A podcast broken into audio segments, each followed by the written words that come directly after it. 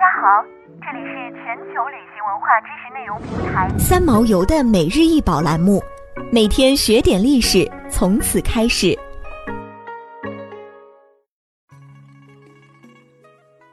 每天学点历史，从每日一宝开始。今天给大家分享的是西周的牛角兽面纹尊。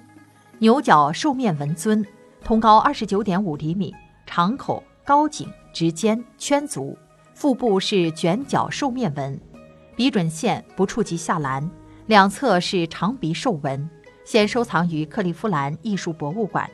兽面纹又称饕餮纹，是商周青铜器上最常见的纹饰之一。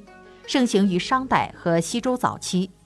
饕餮是一种贪吃的野兽。《吕氏春秋·先史览》载：周鼎着饕餮，有手无身，食人未厌，害其极深，以言报羹也。宋代金石学家将青铜器上表现了各种野兽及其头部的纹饰统称为饕餮纹。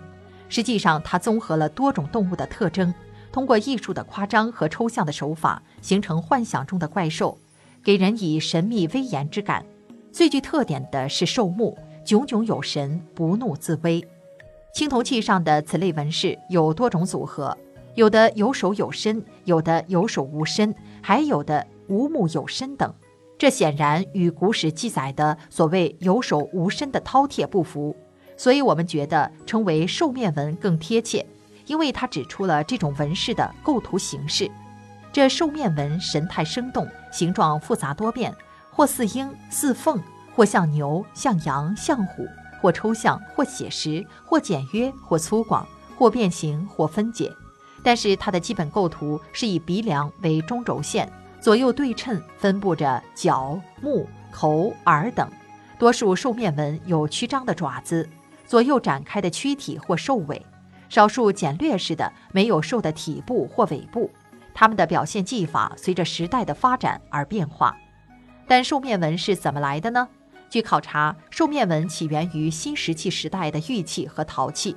长江流域的良渚文化和黄河流域龙山文化的器物上均常见兽面纹，青铜器上的兽面纹则出现在夏代。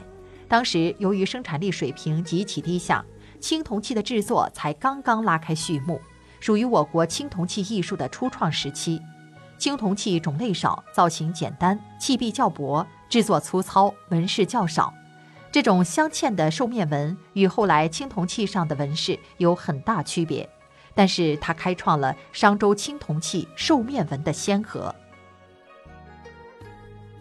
想要鉴赏国宝高清大图，欢迎下载三毛游 App，更多宝贝等着您。